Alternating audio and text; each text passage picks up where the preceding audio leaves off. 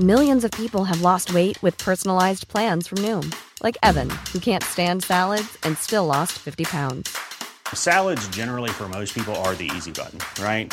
For me, that wasn't an option. I never really was a salad guy. That's just not who I am. But Noom worked for me. Get your personalized plan today at Noom.com. Real Noom user compensated to provide their story. In four weeks, the typical Noom user can expect to lose one to two pounds per week. Individual results may vary.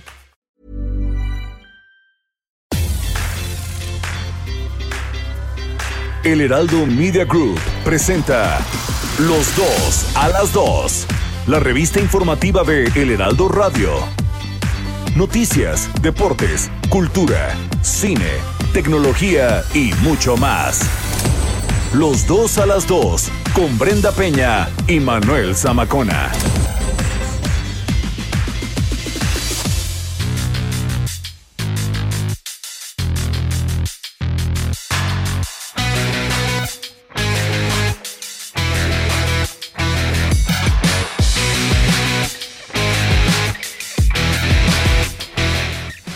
Las 2 de la tarde en punto tiempo del centro de la República Mexicana. Señoras y señores, bienvenidas, bienvenidos a este su sábado, tarde de sábado además, ya 27, oye 27 de marzo. Qué rápido se pasa el tiempo, querida Brenda Peña. ¿Cómo estás, Manuel Zamacón, amigos del Heraldo Radio? Bienvenidos. Nunca hemos sido tan puntuales. Un sábado más, un eh, fin de semana más el último fin de semana de marzo agoniza, diría Zamacona, este mes. Qué rápido se nos está yendo estas fechas, los meses que están pasando. Eh, gracias por escucharnos. Mucha gente anda ahí en el coche, escucha. Saludos a los que andan en el calor. Aquí a Dani que nos debe. Oye, ¿por qué me regalan esto? ¿Por qué? Ah, bueno, hay que recordar que eh, fue el cumpleaños del señor Zamacona. ¿Pero qué me conocen? Y eh, te mandaron aquí un, un arreglito muy bonito con un globo, con unas chelitas, con cacahuatitos y botanas ¿Que nos vamos a zumbar? Algo te conocen. ¿Pero por qué? ¿Por qué? O Algo te conocen. ¿Por qué no te mandaron un agua de horchata? Exacto, ¿por qué no un agua de Jamaica? ¿Por qué no te mandaron aguas de Jamaica en botella? No. Porque dos chelas. Pues bueno. Bueno, ni Bienvenidas. Bienvenidas. Muy bien, oigan, gracias, gracias. Tenemos un gran programa por delante. Hoy va a estar en cabina nuestra colaboradora Denise Ramos. Va qué a estar, padre, ¿eh? Qué eh, padre. No, tenemos un gran programa. A ver, las multas a personas que fumen en su auto. Miren, vamos a tener, hoy vamos a estrenar una sección que va a ser de debate. O sea, el señor Zamacón y yo difícilmente estamos de acuerdo. En donde Brenda siempre se equivoca. La verdad es que no es cierto. Aquí vamos a debatir puntos de vista diferentes. El tema con el que vamos a empezar es justamente el, tema de esta eh, propuesta de Morena de multar hasta con 14 mil pesos a la gente que fume dentro de sus coches. Y por ahí va la pregunta, ¿no? Del día. De ahí va la pregunta.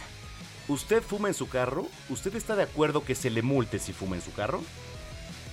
55 47 12 15 69 55 47 12 15 69 Entonces escríbanos también a las redes sociales arroba bajo penabello y arroba zamacona al aire. Ahora, ¿qué es la filosofía del montañista? Ah, es otro tema que vamos a tocar. Ah, pues me suena como algo muy emproísta, como ir hacia arriba, este, como darle con todo para llegar a la meta. A la Patagonia, ¿a dónde? Como algo mental, ¿no? Oye, y recomendaciones legales para proteger su patrimonio en caso de ser víctima de robo. Ándale, está muy bien, está muy bien. Bueno, pues ya tenemos todo para comenzar una gran tarde. Quédese con nosotros en los dos a las dos. Comenzamos con algo de música, una ¿no? musiquita, a ver qué nos va a poner. Y ¿qué hay por ahí? Luchas, ¿Con qué nos arrancamos esta tarde de sábado? Y dice así.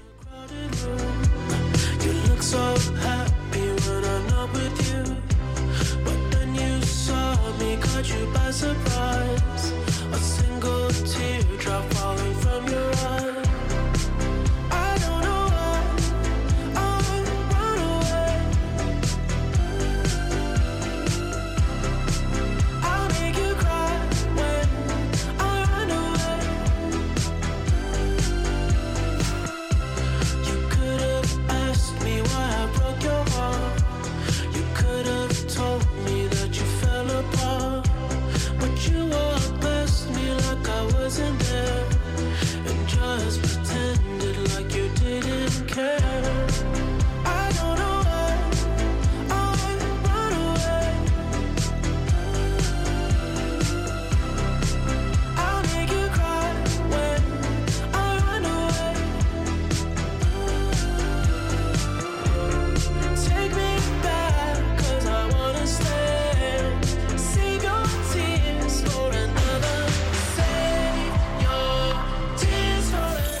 La nota en 5. Lo más relevante de la semana. Por primera vez en un año, siete estados en semáforo verde, Campeche, Chiapas, Veracruz, Veracruz, Tamaulipas, Coahuila, Nayarit y Jalisco, van a permanecer en este color en los próximos 15 días. Mientras tanto, en el aeropuerto de la Ciudad de México, la gente no deja llegar y abarrotan por vacaciones de Semana Santa sin sana distancia y pese que el aeropuerto opera al 50%, se estima que 5.3 millones de mexicanos salgan de viaje. El próximo martes 30 de marzo va a iniciar la vacunación de adultos mayores en las alcaldías Álvaro Obregón, Benito Juárez, Cuauhtémoc y Gustavo Madero e Iztapalapa van a comenzar el Viernes Santo. Rosario Robles, ex titular de la Secretaría de Desarrollo Social, la Sede Sol, y quien se encuentra presa desde agosto de 2019, se declaró inocente por presunto desvío de más de 5 mil millones de pesos y renunció a un proceso más corto y tener que declararse culpable. En Amozoc, en Puebla, rescatan a 87 migrantes centroamericanos, entre ellos niños y mujeres. Llevaban tres días encerrados en un predio y detuvieron a tres polleros, ya que se encuentran bajo el resguardo de las autoridades. El presidente de Estados Unidos, Joe Biden, incluyó al mandatario mexicano Andrés Manuel López Obrador entre los 40 líderes mundiales invitados a una cumbre contra el cambio climático. La reunión se celebrará el 22 y 23 de abril. En Miami continúan las medidas de restricción a los Spring Breakers para evitar más contagios de coronavirus y pese a que los visitantes hicieron todo para no llevar a cabo el toque de queda en las playas de Florida, las autoridades dijeron estar listas para que sigan las reglas y no causar accidentes. Brasil registró las últimas 24 horas un nuevo récord de fallecimientos por COVID. En total fueron 3.650 decesos.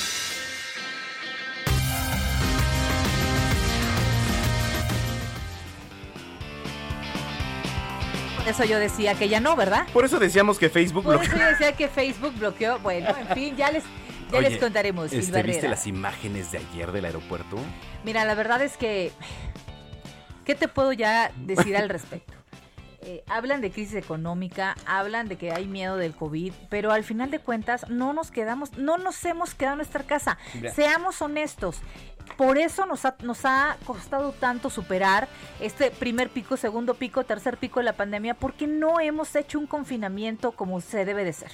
Y aquí está la prueba un año después. Sí, ¿no? sí tienes mucha razón, querida. Bren, eh, pero también mucha razón la tenemos eh, las personas. Los negocios, Las- los negocios Lo entiendo, lo y, entiendo. y las familias, digo, entendemos, ¿no? Entendemos ya la desesperación que hay, pero bueno, eh, ahora, las vacunas es un punto de inflexión también, ¿eh?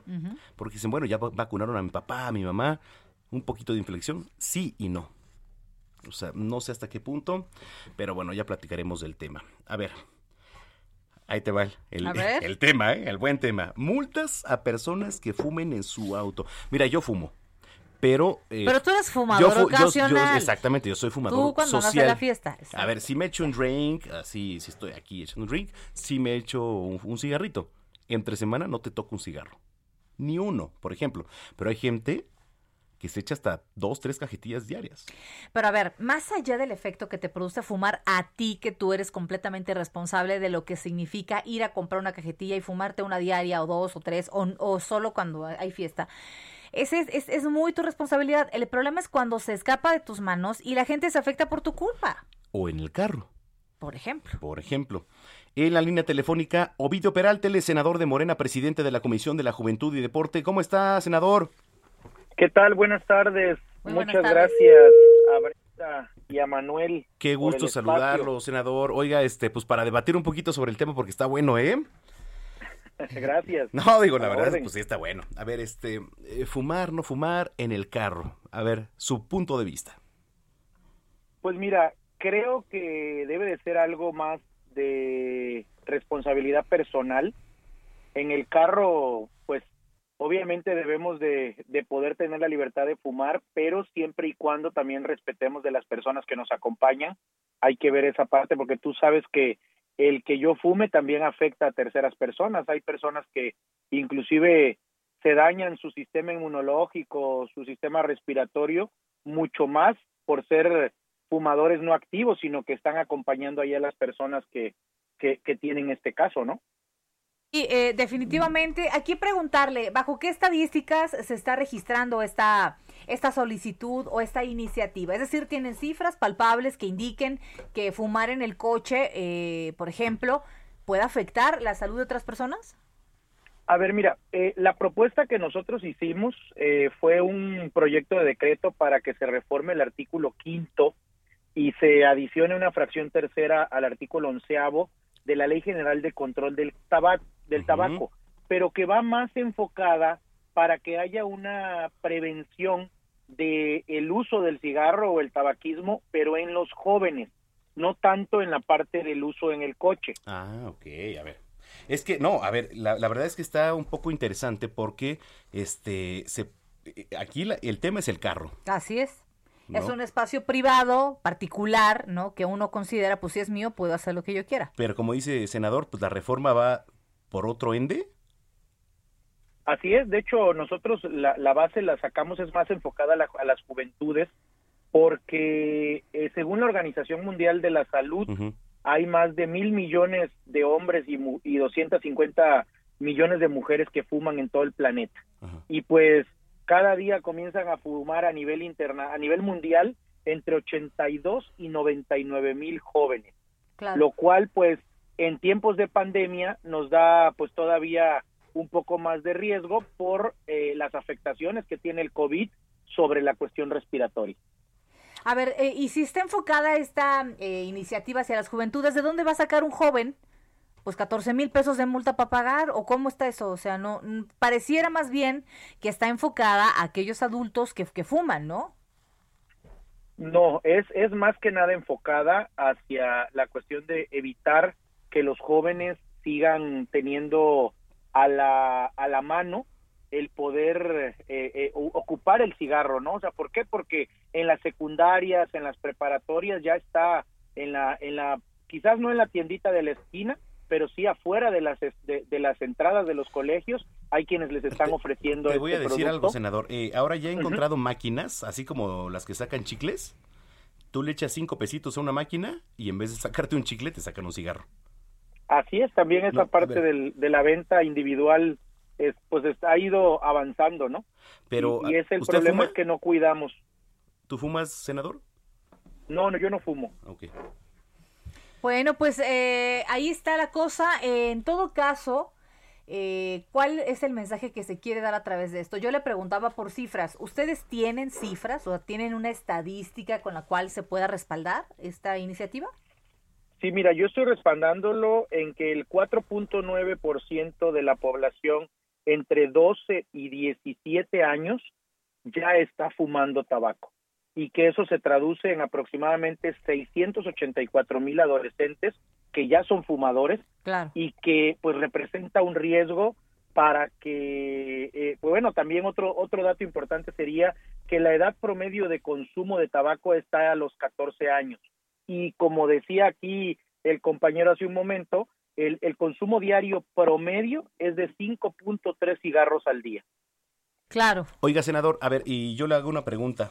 ¿Usted estaría a favor o en contra de multar a las personas que fumen en su carro?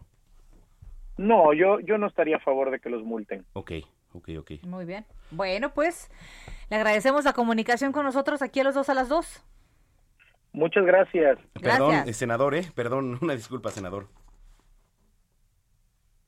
¿Pero por qué le pides disculpas al senador? ¿Qué Es dijiste, que diputado? diputado. Ah, Ah, pues ay, sí, sí, te pido, por favor, que pongas más atención a él. Es que, a ver, la pregunta central era por... por Entonces, que esta- ya nos vamos a ir al debate ahorita, de una vez. ¿Le entramos de una vez? Oye, ahí, este, campanillas así. de- A ver, imagínese usted, En esta esquina. imagínese usted que, eh, que llegaran a multar, a multar, que llegaran a multar por, por fumar en el carro.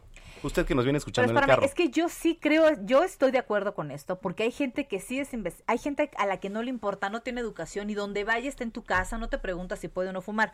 Simplemente prenden tu cigarro y aunque vayan a la ventanilla con el cigarro encendido, de todas formas, el humo te hace igual o más daño a ti que vas eh, oliendo el cigarro que tú no estás fumando que al tipo que lo está Pero consumiendo. estás solo en el carro.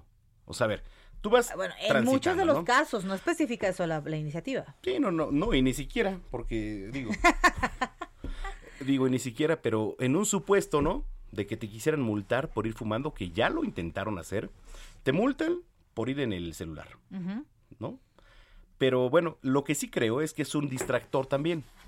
Porque, a ver, si vas manejando en una vía rápida, Sí. no es la misma reacción con un cigarro en la mano que con las dos manos en el volante, ¿no? Pues Ahí sí estoy de acuerdo. Bueno, puede ser, pon tú, Pon tú. pon tú. Pero yo sí creo que luego, ¿con quién va la mamá en el coche? Va con los chicos que recogió de la escuela y vas con el cigarro aquí atrás. ¿Quién se va este, oliendo todo ese humo, respirando todo? Pues los chiquillos. Pues sí. ¿no? Entonces sí creo que se trata de algo de respeto. El, creemos el, esta es mi casa o este es mi carro y puedo hacer lo que yo quiera. Como No, diría señor, doctor Wagner, en no mi casa y con mi gente se me respeta. Pero no, el hecho de que sea tu coche no te da derecho a afectar a mujeres embarazadas que pasan por tu coche, a niños que pasan por tu coche. Pero no. qué cantidad de coches van a pasar Yo por ahí. no, yo no de estoy, mujeres yo no embarazadas. estoy, yo estoy de acuerdo con que se multe, Ah, se multe. ¿se multe? Claro que se multe. Yo que no se multe. No, pues ustedes con quién están de acuerdo, por favor escríbanos a las redes sociales y al WhatsApp. Son las 2 de la tarde con 15 minutos. ya te iba a decir, ah, porque en la semana inauguraron este también el trolebici que se le llama. Bueno, está bien, ¿no? Trolebici. Pero ahora inauguraron este la clínica de la mujer en Iztacalco. Así es. No es novedad porque ya hay otras, ¿no? Pero Carlos Navarro nos tiene toda la información. Charlie, ¿cómo estás? Buenas tardes, Brenda Manuel. Les saludo con gusto a ustedes y al auditorio. Bien comentarles que la primera clínica de la mujer en Iztacalco, que se ubica en la colonia Gabriel Ramos Millán, fue entregada hoy por el alcalde Armando Quintero, en compañía de la jefa de gobierno Claudia Sheinbaum y el presidente nacional de la Cruz Roja Mexicana, Fernando Zuinaga. Este lugar pertenecía a la Cruz Roja y estuvo abandonado por más de 30 años, señaló el alcalde Armando Quintero en una visita a este establecimiento donde recorrieron los diferentes espacios. Y es que recordemos que tras meses de negociación con la Cruz Roja, se llegó al acuerdo de que ésta entregaría a la alcaldía el espacio en comodato para rehabilitarlo y darle función de clínica. La clínica ofrecerá servicios de consulta mediante la atención de tres doctoras en turnos matutino y vespertino, así como ultrasonido y mastografía. Todo esto comentarlo a los de manera gratuita. La jefa de gobierno de la Ciudad de México también acompañó esto y señaló que es una muy buena eh, señal de parte de la alcaldía para atender a las mujeres de la alcaldía Iztacalco. Así es que la primera alcaldía, la primera clínica de la mujer, o sea, suena un poco raro, ¿no? Decir la primera clínica de la mujer que llega hasta 2021 en la alcaldía de Iztacalco, pero bueno, el alcalde Armando Quintero puso en marcha este espacio, Brenda Manuel. Muy bien, pues eh, muchísimas gracias por el reporte, mi querido Carlos. Hasta luego, buenas tardes. Buenas, Buenas tardes. Son las 2 con 17. Saludamos en la línea telefónica Armando Quintero, alcalde de Iztacalco, y vamos a platicar de la inauguración de esta clínica de la mujer en esta demarcación. ¿Qué tal, alcalde? ¿Cómo está? Muy buenas tardes. Pues, con gusto de saludarlos, aquí a las órdenes. Oiga, cuéntenos, por favor, eh, qué utilidad y qué impacto positivo va a tener la apertura de esta clínica en las mujeres de la entidad.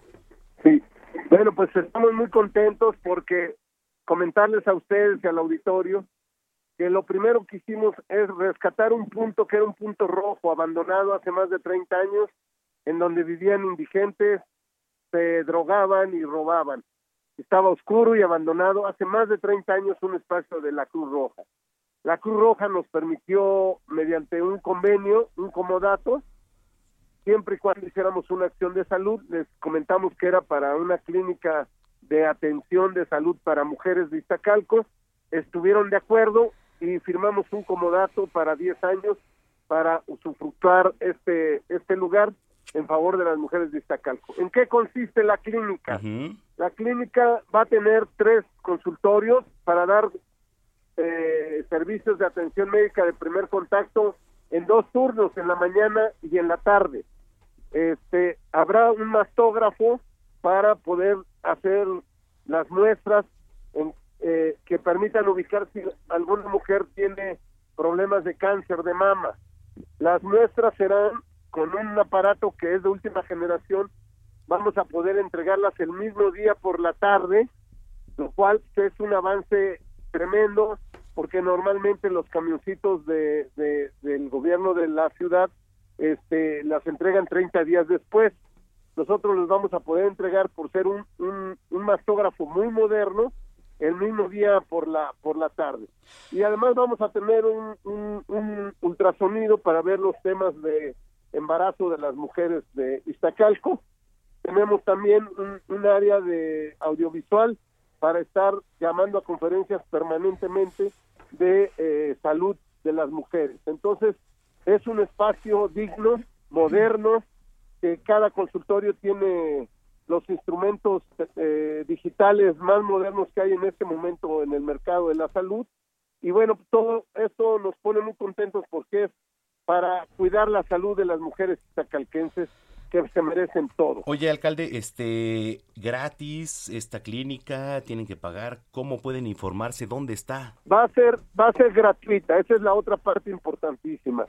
Está, la clínica está en la colonia Gabriel Ramos Millán, sección Bramadero, es una colonia de características populares y entonces ¿Zona vulnerable? mujeres no se toman la mastografía porque no tienen para pagarla. Ajá. Entonces es gratuito todo el servicio eh, médico de la clínica de la mujer será absolutamente gratuito. Ok, entonces ahí está el mensaje para la población. Eh, hay que eh, recordar que eh, hay que llevar alguna documentación, algún requisito en especial para Pero acceder a la, vam- a la vamos- atención. sí, va a ser una organización muy cuidadosa. Lo vamos a hacer a través de citas para evitar amontonamientos, sobre todo mientras perdure la pandemia. Entonces, va a ser por citas eh, telefónicas y por internet. Bueno, si alguien pasa también, pues, se le atenderá personalmente, Muy pero bien. La idea es que pueda ser por teléfono, por internet, las citas y serán atendidos este eh, pues todas las, las mujeres que eh, requieran el Claro. servicio médico. Oye, alcalde, ya que te tenemos en la línea telefónica, ¿qué, qué viene para ti ahora políticamente? Bueno, yo voy a estar ahorita todavía trabajando en condiciones de alcalde hasta el 7 de abril y el día 8 voy a pedir una licencia para salir a contender en Iztacalco para ¿Para eh, reelección? continuar el proyecto, continuar el proyecto de transformación Ok. en, en nuestra en nuestro territorio. Aquí recibimos una alcaldía en ruina y la estamos levantando y nos falta un empujoncito y ese lo vamos a lograr con un nuevo periodo y por ello estamos este trabajando duro, alistándonos para a partir del 8 dedicarnos a la campaña. Claro. A través de Muy Ruta bien. 2021, pues aquí seguiremos los pasos. Gracias, alcalde. Ahí cuando ustedes gusten me invitan y voy con ustedes con muchísimo gusto. Muy bien. Muchísimas gracias y muy buenas tardes. Un abrazo. Son las Bye. 2 de la tarde con 22 minutos.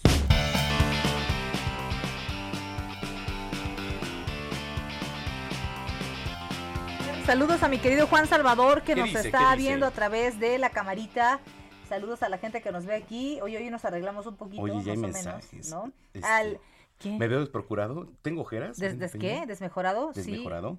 Dice, hola, buenas tardes, saludos a los dos. Muy buen programa, los escucho todos los sábados y domingos. Regalen kits o discos, porfa. Oh. Oh. Ya no se usa regalar Está discos. bien, ya. Pero espérame, ya no se usa regalar discos. Oye, discos. ¿En dónde los Ve a escuchas? por un disco.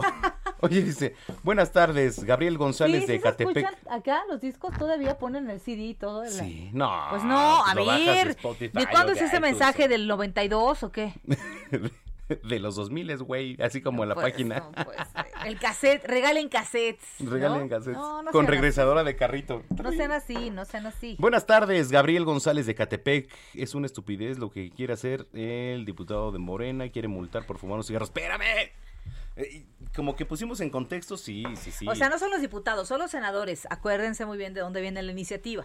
Buenas tardes. El responsable de lo que está pasando con los eh, golpeadores de mujeres es el presidente. Y bueno, son sus mensajes. Está bien, los leemos, por supuesto. Ayer, buen día, señores. Gracias por su programa. Les mando saludos desde Hermosillo, Sonora. Ándale, saludos a Illo, saludos a Illo, Illo, Illo, ¿no? Saludos, saludos por allá. Bueno, pues muchas gracias. Y síganos escribiendo, por favor. Estamos activos en redes sociales. Así es, arroba Brenguión bajo Penabello. Y arroba Zamacona al aire. El WhatsApp, 55 47 12 15 69 55 47 12 15 69 hacemos pausa.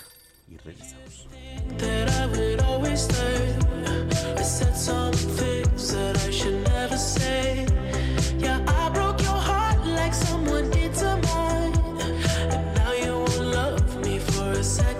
Time.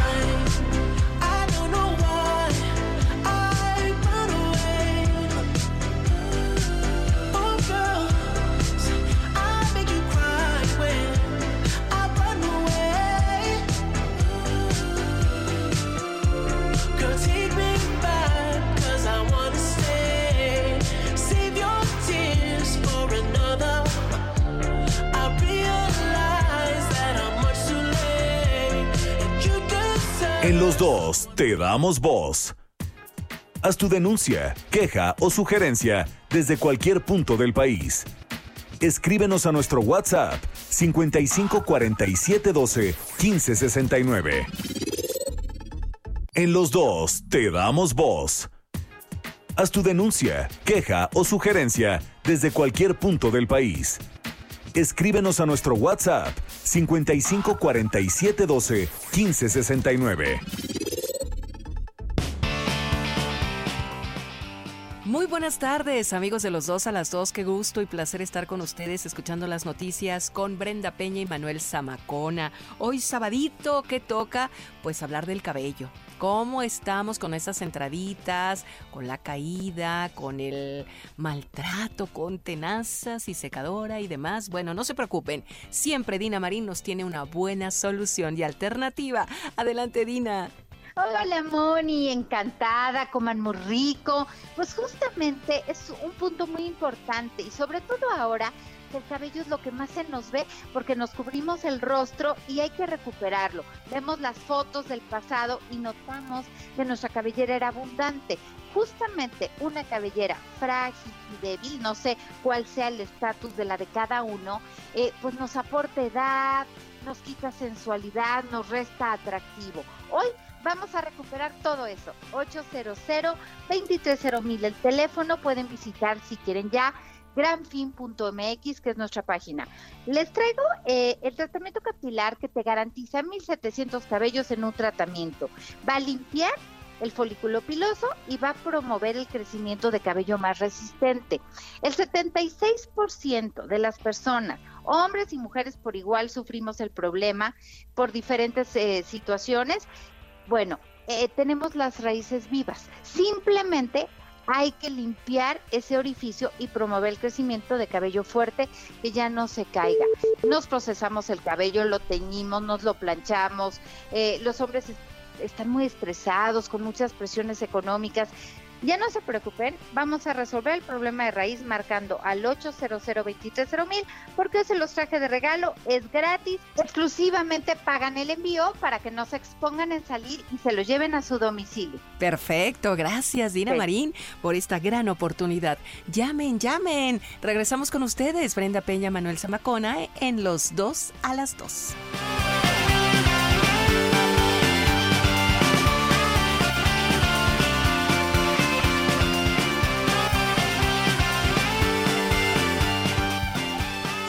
Las 2 de la tarde con 32 minutos. Gracias por acompañarnos este sábado en los 2 a las 2. Hay mucha información. Vamos, ¿has escuchado hablar, Manuel, de la, filosofía del montañista? Sí, mira, por acá dice, la vida de un ser humano es una larga cadena de elecciones. Constantemente tenemos que Decisiones. estar optando entre una u otra opción que como consecuencia recibimos un aprendizaje, una lección. En la montaña hay cuatro aprendizajes. Ándale, pues para platicar acerca de esto, nos da muchísimo gusto saludar a Omar Álvarez. Él es desarrollador de negocios y también montañista. ¿Cómo estás, Omar? Hola Brenda, hola Manuel, ¿cómo están? Qué gusto estar aquí con ustedes y con todos los radioescuchas de 98.5 FM Heraldo Radio. Un Pues un placer gusto estar aquí. saludarte, un gusto saludarte, bienvenido. Cuéntanos, por favor, acerca de cuál es la filosofía del montañista. Fíjate que eh, de alguna manera creo que la- las personas más dichosas que yo he conocido en mi vida son aquellas que dedican su tiempo y su energía y obviamente su esfuerzo a hacer aquello que les gusta. Es, esto es un privilegio eh, y, poderte dedicar a lo que te gusta y poder vivir de ello lo es aún más, Brenda.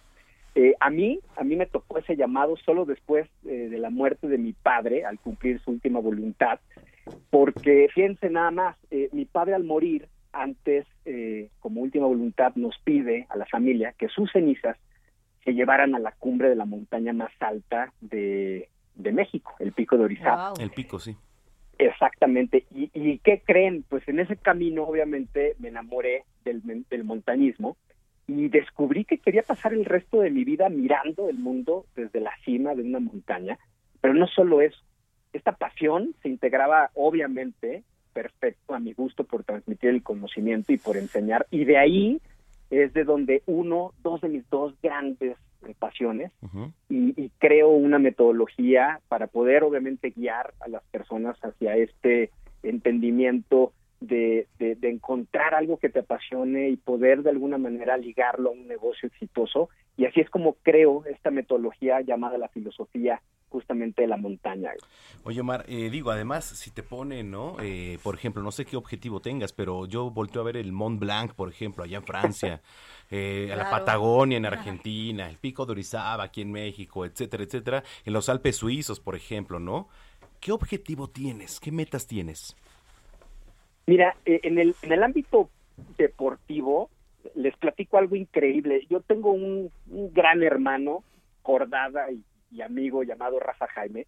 Rafa es un alpinista ciego y desde hace muchos años él y yo eh, tenemos la gran fortuna de, de- tener expediciones internacionales por todo el mundo. Y hoy tenemos un gran, gran objetivo para el 2023, que es escalar la montaña más alta de cada continente. Y estamos hablando de siete montañas, el famoso Seven Summits. La gente va a decir, ¿y por qué siete si hay eh, cinco continentes? Lo que pasa es que se separa América del Norte y América del Sur y se integra la Antártida como un continente. Entonces, tenemos este objetivo para el 2023 eh, y, y bueno, eh, la, la gran bendición obviamente de este año es que vamos a poder estar ya en tres de esas siete, que es el Monte Denali en el norte de América. Eh, acabamos de estar el año pasado en la montaña más alta de todo el continente americano, que es el Aconcagua. Es- vamos también a mm, Kilimanjaro, que es la montaña más alta de, de todo el continente africano. Y el próximo año vamos a estar en Elbrus, la montaña más alta de Europa, en la pirámide de Carstens, la montaña más alta de Oceanía, y estaremos también en la Antártida, en el Monte Vinson, y cerramos en el, en el majestuoso Monte Everest, que es obviamente la montaña más alta de Asia y de todo el mundo. Ahora yo quisiera preguntarte, ¿por qué la montaña eh, nos hace tan reflexivos? ¿Por qué aquellos que se dedican a, eh, a subir, pues, eh, les em, retroalimenta tanto esta convivencia con la montaña? Híjole, Brenda, qué, buena pregunta. Fíjate que la, vida de un ser humano es una larga cadena de lecciones, yo siempre lo he dicho, y, constantemente tenemos que estar optando entre una u otra opción que como obviamente consecuencia vamos a recibir un aprendizaje y una lección. Yo creo que eh, de ahí viene mucho esta magia y esta conexión de, de los montañistas con la montaña, ¿no? Yo te puedo decir que mi más grande maestra en esta vida, en esta vida, perdón, es la montaña.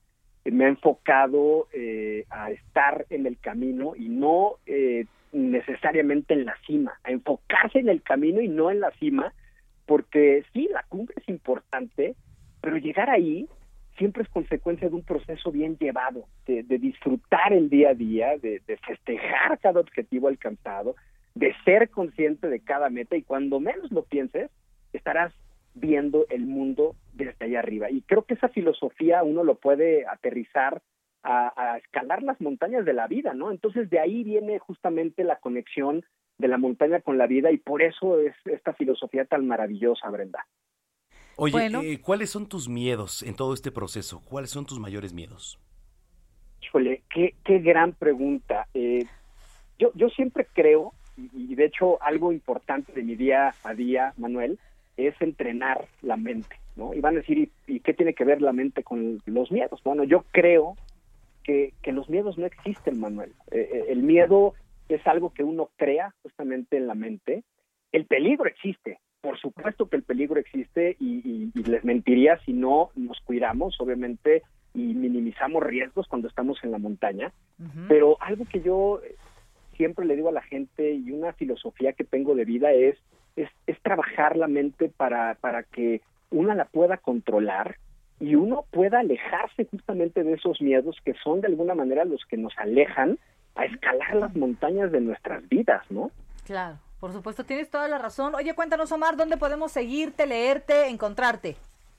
Mira, Brenda, eh, mis redes sociales en Instagram y Facebook son om- arroba Omar Álvarez MX o en mi sitio web www.omaralvarez.mx. Muy Con bien. mucho gusto por allá nos podemos, obviamente, ver con toda con toda la audiencia. Pues- y quiero aprovechar también para felicitar a Manuel. Manuel, fue cumpleaños. eh, muchas felicidades, viejo. Sí, fue su cumpleaños en la semana. Gracias, Ya Master. agradece a Zamacona. Gracias, mi rey. Muchas gracias, ¿eh? No, al contrario, yo también acabo de cumplir años hace poco. pues No. mira, felicidades también para ti. Felicidades. Oye, muchas Oye, gracias. yo, yo dije, a mí también me van a felicitar, aprovecho de una vez, ¿no? Felicidades, mi estimado Omar, y que escales hasta lo más alto. Mi querido Manuel, mi querida Brenda, muchísimas gracias a la audiencia de los escuchas, les mando un fuerte abrazo, que Dios me los bendiga y gracias por el espacio. No, al Muy bien, pues muy buenas tardes. Son las 2 de la tarde con 40 minutos. ¿Qué vas a hacer el fin de semana? Pues no sé, todavía hay que escuchar a Melissa. A ver. ¿Qué hacer? ¿Dónde ir el fin de semana?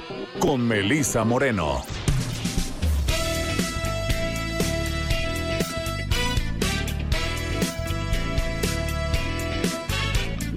Bienvenidos a la Agenda Cultural del Heraldo de México. Yo soy Melisa Moreno, editora de artes, y esta es la selección de eventos para los dos a las dos.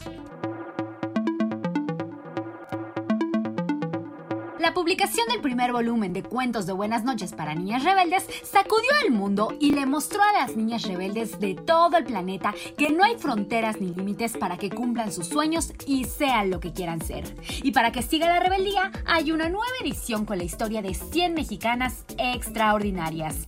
Junto con un grupo de talentosas ilustradoras, investigadoras y escritoras, también mexicanas, este libro reúne a mujeres de todas las épocas y profesiones para rendir homenaje al gran legado de rebeldes que ha levantado la voz y ha probado que otro mundo es posible. Cardiólogas, youtubers, diseñadoras, compositoras, sanadoras, levantadoras de pesas o programadoras. Todas sus historias se convierten en palabras de aliento que nos recuerdan lo importante que es luchar por aquello en lo que creemos. Cuentos de buenas noches para niñas rebeldes, 100 mexicanas extraordinarias, es de Editorial Planeta.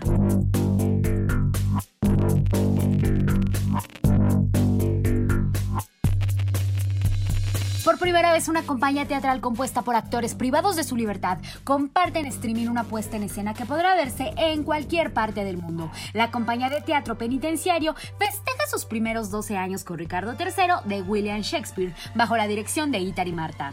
El objetivo de la compañía, integrada por actores que están y que estuvieron privados de su libertad en Santa Marta, Catitla, ha sido durante estos años la profesionalización teatral, el empleo remunerado y la reinserción social a través del arte y la cultura.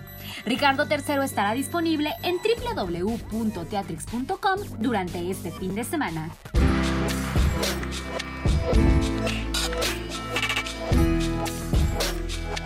Como eje principal a la libertad, la exposición virtual Fuimos Todas exalta el trabajo de las fotógrafas en México, quienes además de pasión requieren de valor y coraje para sortear los diversos desafíos que implica la labor diaria. De acuerdo con Leslie Pérez, curadora y organizadora, el nombre de la exhibición tiene un significado profundo, pues alude a contextos que pueden relacionarse con la denuncia, la protesta, el trabajo y la solidaridad. Fuimos Todas tiene la visión de 65 fotógrafas de diversos estados y más de 100 imágenes, las cuales retratan la pandemia, la violencia de género, la autoexploración, la vida cotidiana, el documental, la fotografía callejera y de estudio. Para conocer el trabajo de las fotógrafas, puedes ingresar a www.fuimostodas.com hasta el 20 de abril. Esta fue la agenda cultural de esta semana. Yo soy Melisa Moreno y me encuentras en arroba melisototota. Nos escuchamos la siguiente semana.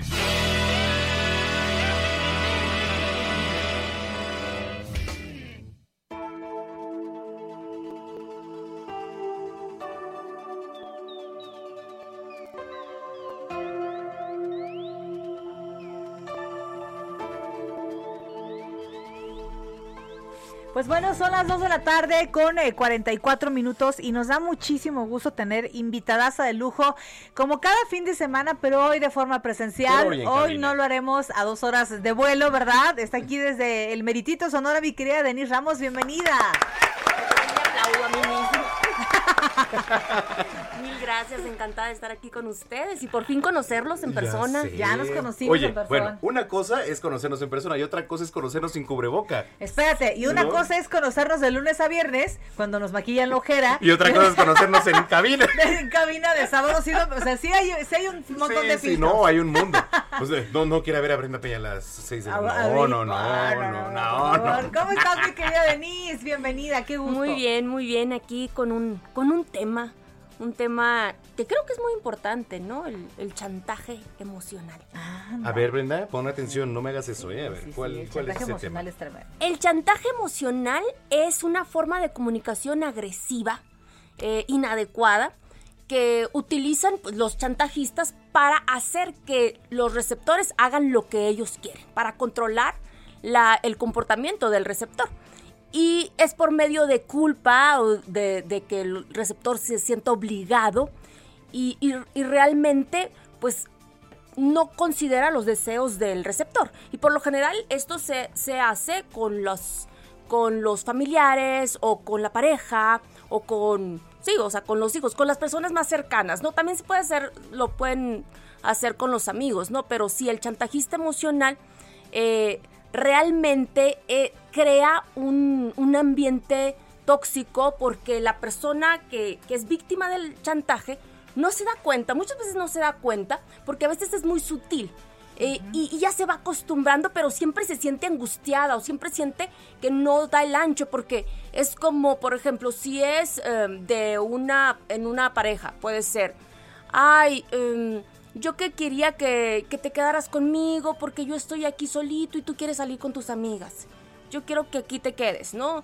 Entonces ahí ya es como hacerla sentir a la, a la pareja culpable de que va a salir Claro. a divertirse. Yo que no me puedo divertir y tú saliendo. O yo que no quiero que tú te diviertas porque quiero que estés aquí conmigo. O sea, sí lleva un poco de egoísmo la persona que chantajea, solo está pensando en su beneficio, ¿no? Sí, sí, sí. Por lo general, la persona que chantajea es una persona con una autoestima baja, es una persona insegura, con miedo a la soledad, eh, con bien- miedo al abandono. Entonces trata de controlar el comportamiento del- de sus seres queridos, ¿no? Por lo general. Eh, por ejemplo, también podría ser un ejemplo de, de papás divorciados a los hijos. Ay, yo que te quiero tanto y que tanto que he hecho por ti y tú te vas a ir a pasar vacaciones con tu papá y me vas a dejar aquí sola. ¿no? ¿Sabes qué pasa mucho, por ejemplo, en Año Nuevo, en Navidad? Ah, no- nos ¿Con vas a dejar aquí a la Sí. familia, te vas con tus amigos. Es, es, es- es un, es un- O entre una las propuesta parejas. de chantaje. o ah, las o sea, parejas. ¿quieres que la pasemos con tu mamá y la mía? O sea, pobrecita, está sola. Ah, sí. No, ay, es muy Y es, feo. y es es ese feo. tipo de, de yo te voy a hacer sentir culpable o te voy a hacer sentir mal, ¿no? De hecho, esto es lo que quiere el chantajista, ¿no? Que, que se sienta mal la otra persona, que se sienta obligada, obligado a ayudarlo también. Oye, yo que tanto que hice por ti y tú que no me prestas para comprarme un, un auto. O sea, también eso pasa. A ti que ya te está yendo bien y a mí todavía no me va bien. Claro. Y entonces, y, y qué mala onda que, que, que tú te compraste ese auto y no me estás prestando a mí. Claro. Y yo que, que, que me sacrifiqué, por ejemplo, también los papás con los hijos, ¿no? Me tocó una señora que no quería que su hijo se, se independizara. El, el hijo ya de, de 30 años se quería salir de su casa y la señora le decía, ¿me vas a dejar aquí sola? Sí pasa, claro. No te pasa. Está mal, importo. Está mal. Y es, y es hacer que el, Y no los dejan volar. y no los dejan volar. Es que no te importa, es que no me quieres, ¿no? Y este es chantaje. Y muchas veces el chantajista o la chantajista no se da cuenta de lo que está haciendo. No es consciente, ¿por qué? Porque así aprendió. Porque esa fue la forma de control que tuvieron sus padres y, y esas fueron las, técnicas que aprendió.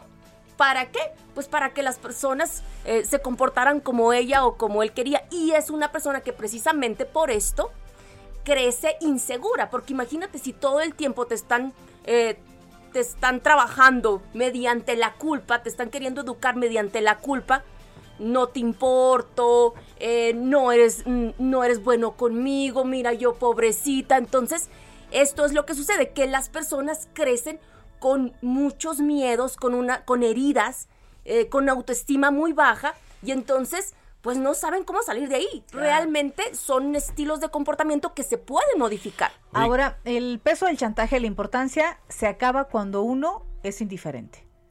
Es que si no me voy a ir de la casa, bueno, vete. Es que si no, entonces eh, lo que voy a hacer es que te voy a quitar a los niños. Bueno, adelante. No, bueno, pero Ahí ahí, es- ahí es tema más delicado, ¿no? No, pero la verdad es que el chantajista sí empieza. El chantajista es capaz de amagar con Porque lo que con sea, los hijos ya es más con lo que ¿no? sea. El, el chantajista es capaz de empezar a amagar con lo que sea a costa de lo que sea. O me voy a hacer daño. O Ah, sea, claro, si te vas, si te vas, me voy a hacer me daño. voy a hacer daño. Y- Y, Imagínate lo hacen. ¿no? O sea, porque me estás dejando y entonces o me voy a perder en la bebida o en, en el alcohol o me voy a autolesionar porque me estás abandonando y entonces tú vas a tener la culpa. Lo que quieren es hacerte sentir la culpa Claro. por sus sentimientos o por sus acciones. Entonces, precisamente eso que dices, Brenda. Así es. O sea, ok. ¿Sí? O sea, porque lo que tenemos que hacer los chantajeados, las víctimas, es decir, ¿sabes qué? Entiendo, pero eso no es mi responsabilidad. Pero es Entiendo, difícil, ¿no? pero eso Da no es mi culpa. ¿Te amo? Y sí te quiero, mamá, por ejemplo, o hermano, o quien sea que te esté chantajeando. Sí te quiero, pero ¿sabes qué? Híjole, voy a seguir saliendo con mis amigos, o, o me tengo que ir, o, o de todas formas voy a seguir con mi vida. Oye, ¿qué recomendaciones tú como terapeuta darías ante estas situaciones? Digo, posibles, ¿no? A lo mejor. Es trabajar mucho el- el- la víctima, bueno, la víctima tiene que trabajar mucho también con su autoestima porque acuérdate que nosotros muchas veces estamos queriendo, a- necesitando aprobación. Entonces, De todos.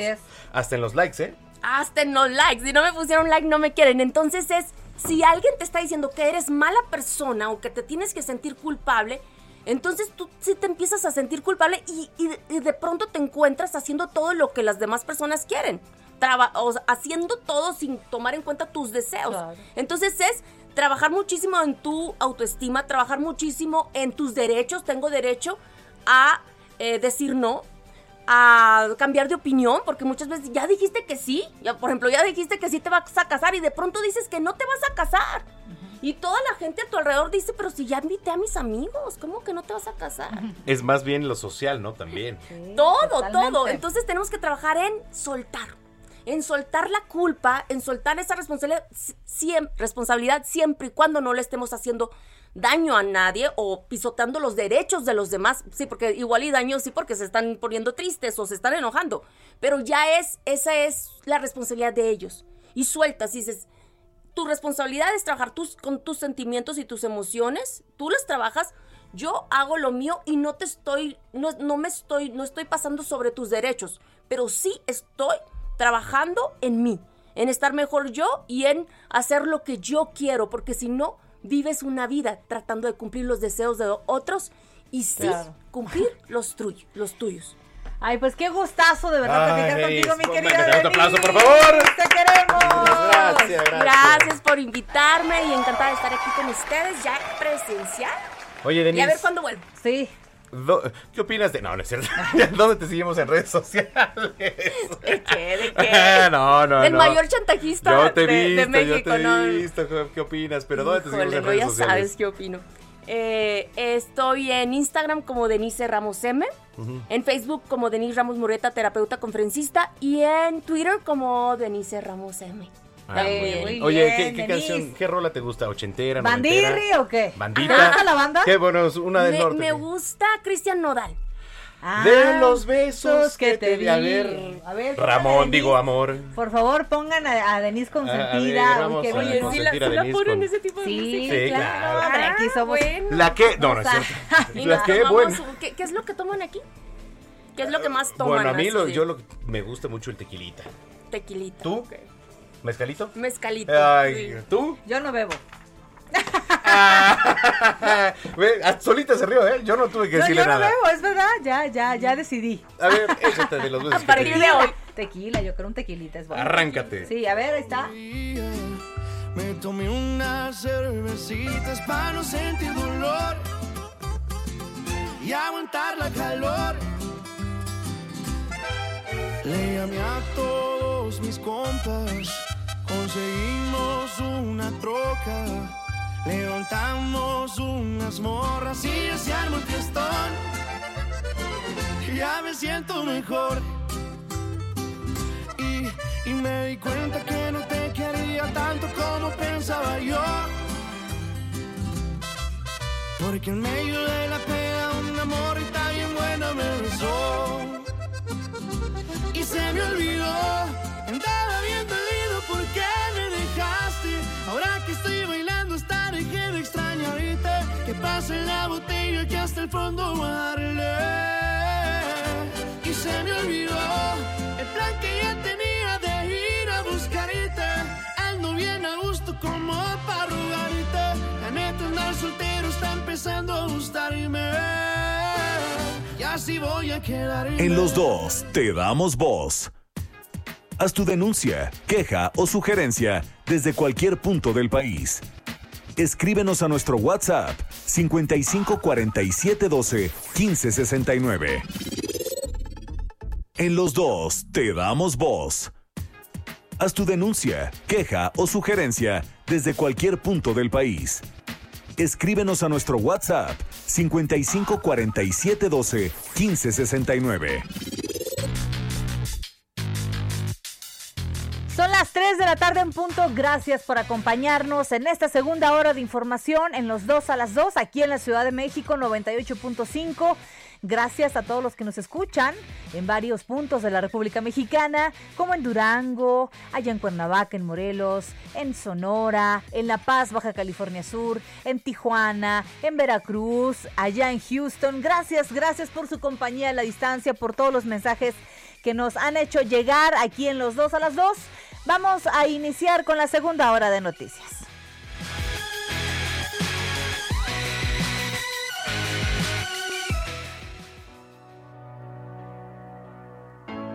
Shine bright like a diamond.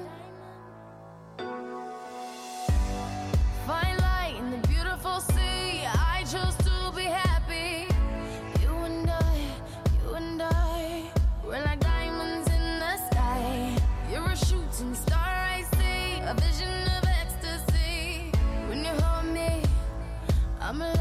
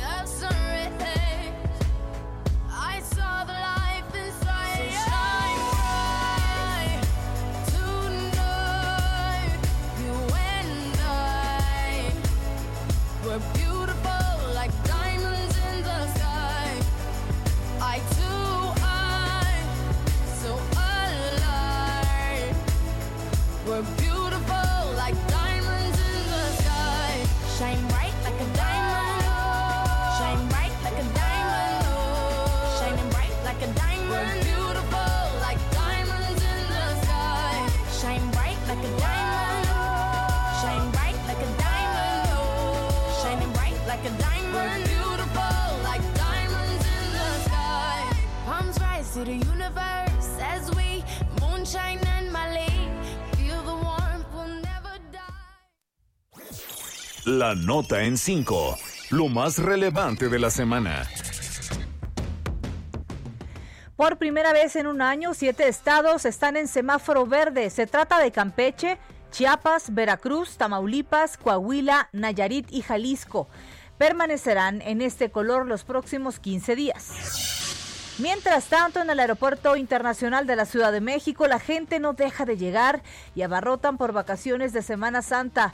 Sin sana distancia y pese a que el aeropuerto opera al 50%, se estima que 5.3 millones de mexicanos salgan de viaje. El próximo martes 30 de marzo va a iniciar la vacunación de adultos mayores en las alcaldías Álvaro Obregón, Benito Juárez y Cuauhtémoc y en Gustavo Madero e Iztapalapa van a comenzar el Viernes Santo. Rosario Robles, ex titular de la Secretaría de Desarrollo Social, Sede Sol y quien se encuentra presa desde agosto del 2019, se declaró inocente por presunto desvío de más de 5 mil millones de pesos y renunció a un proceso más corto y tener que declararse culpable. El presidente de Estados Unidos, Joe Biden, incluyó al mandatario mexicano Andrés Manuel López Obrador entre los 40 líderes mundiales invitados a una cumbre contra el cambio climático. La reunión se va a celebrar el 22 y 23 de abril. En Miami van a continuar las medidas de restricción a los Spring Breakers para evitar más contagios de coronavirus y pese a que los visitantes hicieron todo para no llevar a cabo el toque de queda en las playas de Florida, las autoridades dijeron estar listas para que se sigan las reglas y no causar incidentes. Brasil registró las últimas 24 horas un nuevo récord de fallecimientos por COVID-19. En total fueron 3.650 decesos. Facebook bloqueó la cuenta del presidente de Venezuela, Nicolás Maduro, luego que se desinformara sobre el COVID-19 y recomendara unas goticas milagrosas.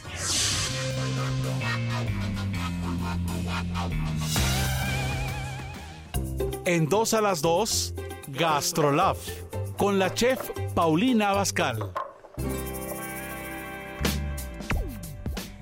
Son las 3 de la tarde con 5 minutos. Usted está escuchando el 98.5 aquí en la Ciudad de México, los dos a las 2. Yo soy Brenda Peña y me acompaña mi querido Manuel Zamacona. Vamos a platicar con eh, Paulina Bascal acerca de algo muy delicioso. Cuando uno no tiene mm, pues estabilidad en la cocina, disfruta viendo a quienes sí saben hacerlo. Y la verdad es que eh, hay muchas películas que pueden sostener estos dichos de qué sabroso es ver cómo cocina la gente. Paulina Bascal, ¿cómo estás? Bueno, bueno. Ahí me escuchas, mi querida Pau. Ay, ¿cómo están, Brendita, Manuel? ¿Cómo están? Platíquenme. Muy bien, mi querida Pau, felices de saludarte y justamente deseamos cuando uno no es tan diestro en la cocina, cuando uno pues medianamente se defiende, disfruta mucho viendo cómo los demás lo hacen, ¿no? Sí. Fíjate que hoy les traigo un tema que, ay, que a mí me encantó cuando lo pensé para podérselos compartir. Porque bueno, muchas gentes ya están saliendo de vacaciones, ya vienen los días santos en donde pues no tienes que atender cosas de la oficina. ¿Y qué te parece hacer un maratón de películas, pero de gastronomía? Claro. Qué rico. Beli, ¿no? Sí. Mira, hay unas películas que yo personalmente amo y que quiero recomendarles a todos. Por supuesto, pues la número uno que es imperdible es la de Ratatouille. Claro. La parte en donde el chef dice que todos podemos cocinar me parece espectacular y más hoy en día que muchos se han tenido que meter a la cocina sin que tuvieran muchas ganas y se han dado cuenta que lo hacen muy bien. Ratatouille me parece una película que de verdad tienen que sí o sí ver, si puede ser en compañía de sus hijos mucho mejor. Y algo que además es importante comentarles es que hoy más que nunca también la gastronomía se ha vuelto parte fundamental de nuestra cultura, no nada más en México, sino alrededor del mundo. Entonces, el que vean sus hijos toda esta parte de la gastronomía, puedan darse cuenta cómo el, el, el crítico llega al restaurante y cuando prueba ese ratatouille se recuerda perfectamente Ay, cuando era chiquito. Oye, pero y así todo lo que pasa. alrededor. Pero así Sí. pasa. Luego, eh, por ejemplo, mi abuela, mi abuela era de Oaxaca. Entonces, ella era buenísima con moles de olla, con chicharrones en sal. Las salsas eran la cosa más deliciosa que podía hacer mi abuela. Sí, no, es que Cuando- Oaxaca tiene una gastronomía wow. No sabes, cuando probé eh, un huevito en salsa con epazote como lo hacía mi abuela, no sabes cómo me remonté a la infancia y puede ser una experiencia muy gratificante, de verdad. Sí. Entonces, bueno, esa, esa parte de verla con los niños y e introducirlos en la parte de la gastronomía y que además se den cuenta la importancia que la gastronomía tiene pues a nivel alma y espíritu en todos los seres humanos me parece increíble. Otra película que te quiero recomendar, bueno, a todos, es Un viaje de 10 metros. Es una película que no se volvió tan famosa, pero por favor tomen nota. Un viaje de 10 metros. Un viaje de Fíjate que la he visto no menos de cuatro veces y en todas me llega una emoción que se me salen las lágrimas de ver la pasión con el que el chef cocina. De verdad es que se las recomiendo. Es ágil, fácil para toda la familia, sencilla, divina, con un significado increíble de que es tan importante amar lo que hacemos y nuestra profesión. Y bueno, por supuesto, pues la gastronomía no es la excepción, porque tú pasas todo este amor hacia la comida que le vas a servir a los demás. Entonces, tome nota, por favor, un viaje de 10 metros. Búsquenla, véanla, háganse unas palomitas y se las mega recomiendo. ¿Y, y Godzilla contra King Kong? Bueno, Ay, eso ¿eso qué? Ay, no le hagas caso. No. Nunca habla Manuel y ve lo que dice. Manuelito, ni siquiera me ha saludado y ya me sales con Ay, Así Pau, es es, que así es, son te los voy a decir algo, chamacos ba- ahora. bajé al carro por unos audífonos porque Así son los chamacos groseros. Necesitamos tener surround, entonces Oye, yo el otro sábado, si hablo contigo, te voy a preguntar si ya viste la de un viaje de 10 metros, Emanuel. órale, la veo en la semana, te lo Imperdible. prometo. Imperdible esa película. Y otra que me parece espectacular es la de Sin Reserva. Ay, tampoco. ¿Ya la vieron? visto, No la he visto. Ay, no, no, no, no. Espectacular película, igualmente alrededor de la cocina. Y la última que les quiero recomendar es la de Julie y Julia, que está basada en hechos reales. Sí, que oye, también es Ay, increíble. Pau, mira, yo intenté verla y la terminé de ver, si no recuerdo mal, sí. Este, ¿Te pero la vocecita de Meryl Streep es, es esa, ¿no? La que dices. Te costó trabajo. La vocecita de Meryl de verdad es una cosa, híjole. Sí, pero es sí, una bella una historia de una mujer que tiene una pasión por la cocina y que lo hace muy Sí. bien, ¿no? Sí, y sabes que es que Julia Child justo tiene muchos libros de cocina, es una, una, pues toda una institución en el tema de la gastronomía y por eso es que me atrevo a recomendarla también, Mm, porque vale mucho la pena. Yo sé que el tono de la voz no está fácil, pero bueno, el mío tampoco es nada sencillo. Y mira, No, me estás no, escuchando, Brendita. Tú eres fresona, No, acá, chic, rico, o sea. Ay, este pelado. No, o sea, leve, es, es fresa bueno, o sea. Oye, ¿a quién, eh, digo, no, nunca te lo hemos preguntado aquí al aire, pero ¿a quién admiras eh, como chef? Híjole, a todos. Fíjate que mm, de verdad pienso que los que nos dedicamos al tema de la gastronomía y de la pastelería es que tenemos un alma de verdad impresionante, de creación, de trabajo, guerreros, apasionados, amantes de la vida. O sea, son muchas cosas las que se, se entrelazan para poder estar Claro. en una cocina. Entonces, todas aquellas personas que están detrás de los fogones, que están en una panadería, que están en una chocolatería, que están en una fábrica de helados, o sea, de verdad, que están trabajando en los hospitales, en, en los hoteles, o es que todos son de admirarse, o sea, son Pues sí. largas horas de trabajo, Claro. estar de pie, mucha responsabilidad, el darle de comer a la gente y no nada más de una manera pulcra e impecable, sino además delicioso y además muy bonito presentado, o sea, todo, ¿sabes? Pues yo no sé, pero ¿Y qué te- me dices tú de todas estas señoras preciosas que cocinan todos los días en su Oye, familia? sí, mira, Claro. te voy a decir algo. eh, digo, a mi madre admiro a muchos chefs, pero la comida de mi mamá. Ay, es deliciosa. El Es pozole la de la mamá de digo, Manuel. siento que es la Con más permisito deliciosa. que ahí les voy. ¿no, Perdón, pero que me haga unos tacos dorados mi mamá. Ah, bueno, qué cosa mato. tan deliciosa. Oye, hace muy Claro. buena comida. Sí, oye, este. Aparte, ¿sabes qué? Que justo tú no estabas porque bajaste el coche por tus audífonos, pero estábamos platicando el tema de Ratatouille. De Y Ratatouille, viene sí. un tema Sí. emocional de cuando la gente está comiendo ciertos alimentos. Y te recuerdas Y ciertas etapas de tu es vida. lo que tú acabas de decir, Manuel. O sea, el tema de la comida que te hace tu mamá o tu abuelita es que nunca va a tener comparación con nada. Exacto, sí, no, la verdad es que la comida que hace mi madre, o sea, el yo ir a comer a casa entre semana, bueno, es sagrado para mí, ¿no? Ay, qué Este, padre. Y te faltó una, la Charlie, la fábrica de chocolates. Ah, esas son golosinas, esas son Sí te la golosinas. iba a recomendar, ¿eh? Sí, te la iba a recomendar. No sé por qué no la puse aquí en mi en mi papelito que tenía para mi acordeón. Oye, pero está Pero buena, sí. ¿eh?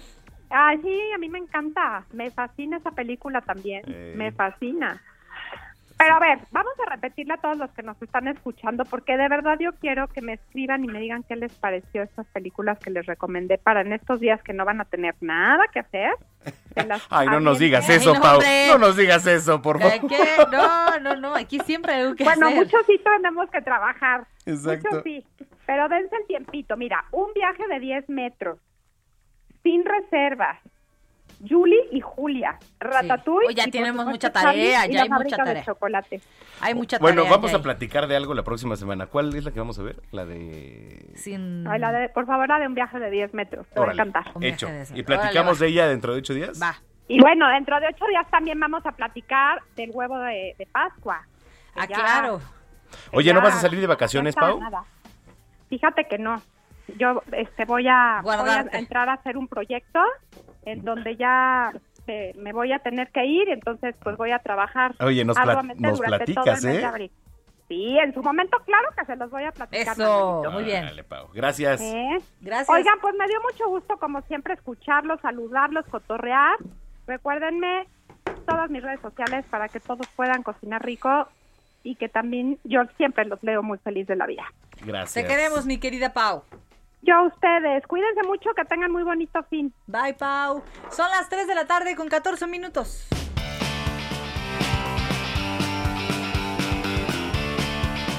La irreverencia, la espontaneidad de Abraham Arreola. Ándale.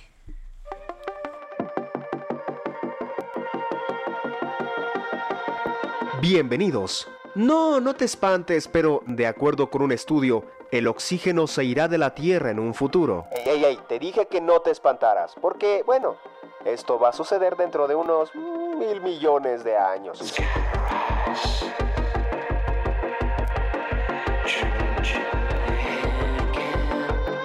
Al menos es la teoría que ha propuesto el equipo de Kazumi Ozaki de la Universidad de Toho en Japón.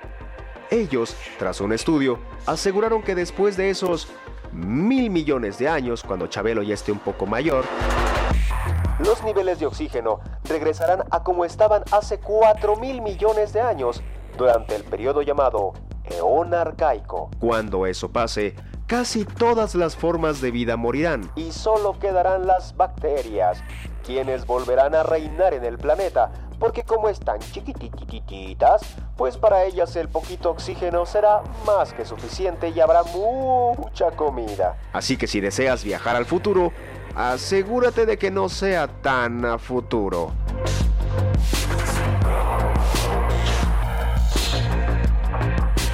Soy Abraham Arreola. Para más contenido, búscame en YouTube como VoxLiver. En Twitter estoy como arroba abearreola7. Gracias.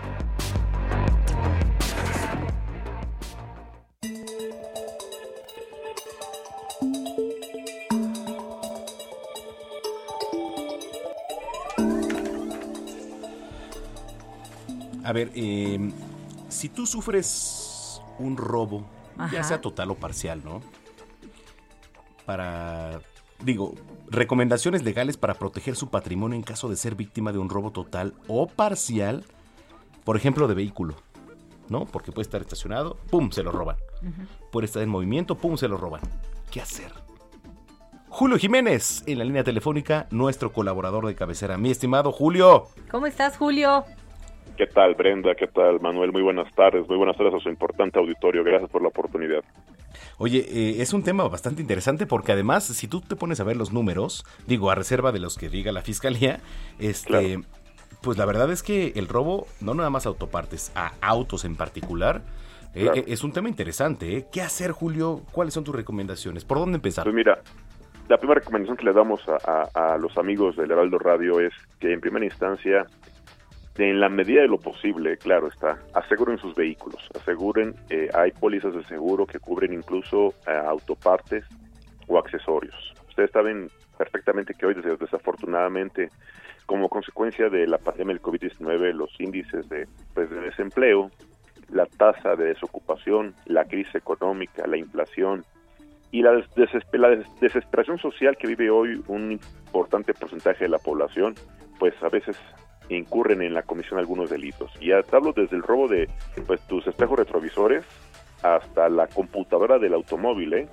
Sí. Hay ya incluso varias eh, denuncias penales, ya se han abierto ca- carpetas de investigación, porque ya no se llevan las llantas, eh, Manuel Brenda, ya no se llevan el estéreo. Hoy van directamente por lo que en este momento los vehículos se representa mayor rendimiento, mayor utilidad y son muy fáciles de robarse, que son las computadoras de los vehículos. Ah, claro.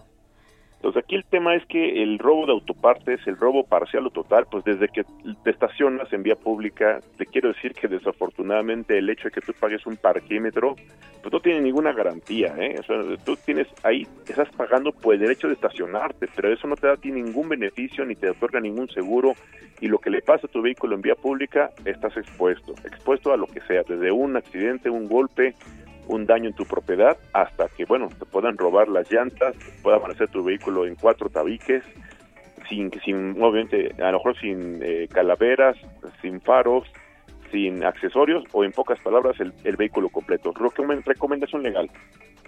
Hacer en el vehículo cobertura amplia, hay muchas opciones, hay gran variedad para que puedan asegurar su vehículo y sus accesorios. Segundo, si es que ya sucedió obviamente un, un siniestro en donde tu vehículo fue eh, pues sustraído de algún estacionamiento, entiéndase estacionamiento público, ojo, eh, cuando te entregan el vehículo, cuando tú entregas el vehículo, te, tienen la obligación, y dije obligación legal, de entregarte un ticket en donde se establece las condiciones, los alcances, las obligaciones solidarias de la administración del estacionamiento. Oye, Julio, perdón, perdón que te interrumpa aquí en este punto porque es importante, ¿eh? A ver, Por eh, favor. la, la policía, por ejemplo, eh, ¿quién puede y quién no? Mira, en este caso de robo de vehículos, te voy, te voy- te- te voy a ser bien sincero, la policía no tiene realmente más que la intervención de, de tomar conocimiento del robo, si se fue con violencia o si fue sin violencia. A ver, entiéndase, amable auditorio, Brenda Manuel. Sin violencia es que llegaste al lugar donde supuestamente dejaste el coche estacionado, que puede ser desde una plaza comercial hasta un estacionamiento y el vehículo ya no está. Es sin violencia. Con violencia llegas a, a una esquina, te bajas del vehículo y te se acercan dos tipos con arma de fuego, te amagan.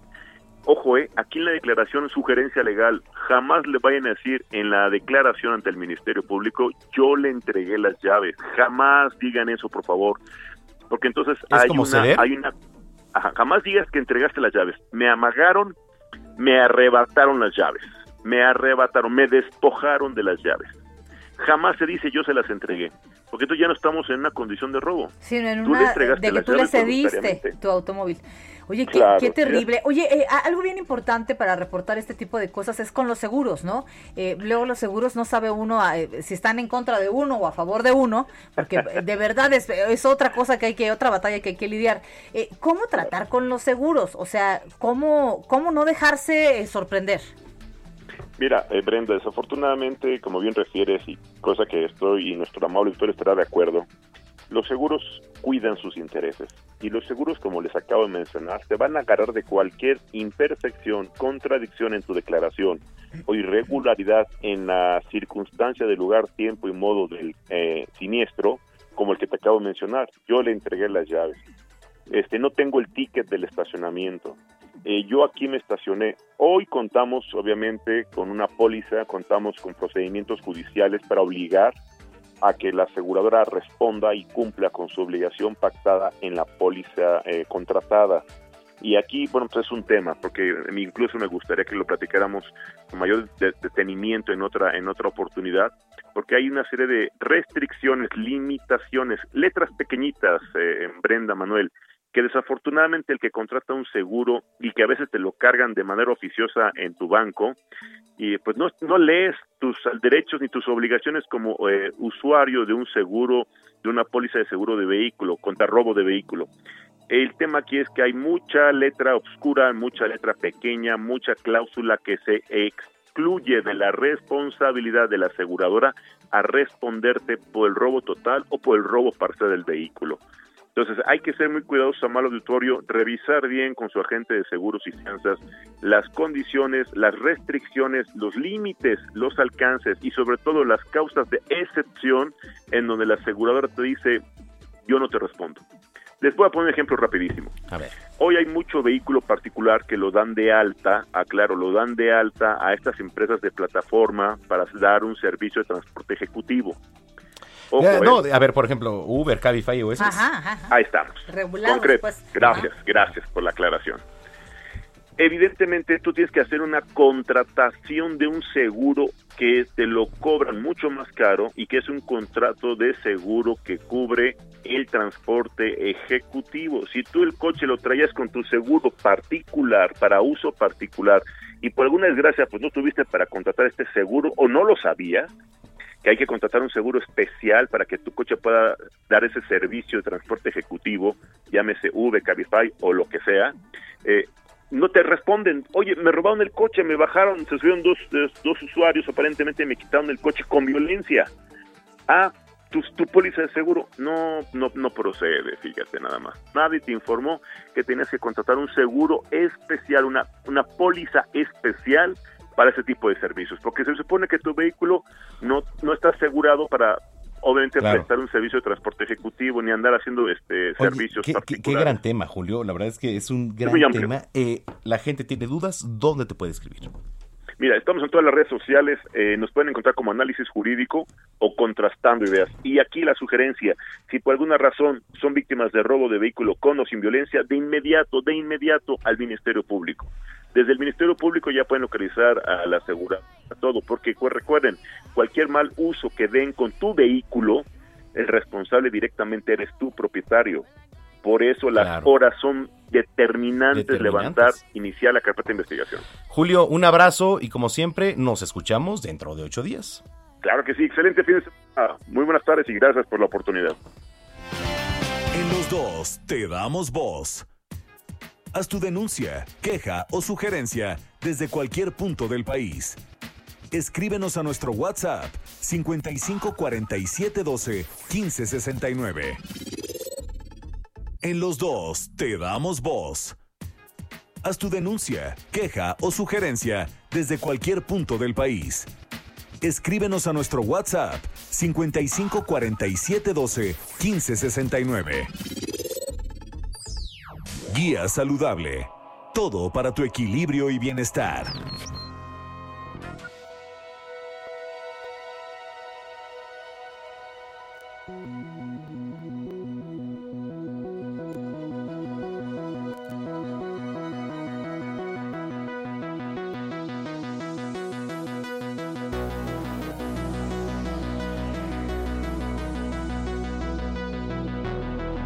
Las 3 de la tarde con 30 minutos en el tiempo del centro del país. Bueno, nos queda media hora de programa, pero un gran programa, ¿eh? O sea, intenso el cierre de este 2 a las 2. Oigan, 27 de marzo. A ver, ¿qué es una relación sana y no una relación tóxica? Que casi no se da, ¿verdad? Casi no se da una relación tóxica, que es más fácil que de repente digamos, oiga, es una relación tóxica que es una relación sana. Bueno, tenemos en la línea telefónica a Nirbardo Silva, psicoterapeuta, a quien le damos la más cordial bienvenida. Nibardo, ¿cómo estás? Muy buenas tardes, Manuel, con el gusto de siempre de estar platicando con ustedes. Gracias, ¿qué tal? Gracias, doctor. Oiga, a ver, platícanos. Eh, en México, digo en particular, hablando de nuestro país, relaciones tóxicas, relaciones sanas. ¿Qué punto de vista tienes? Mira, fíjate que es bien importante generar esa diferenciación. Muchas veces pensamos que lo que estamos viviendo es una relación normal, que eso es parte de la vida, que es parte de lo que tenemos que estar aguantando.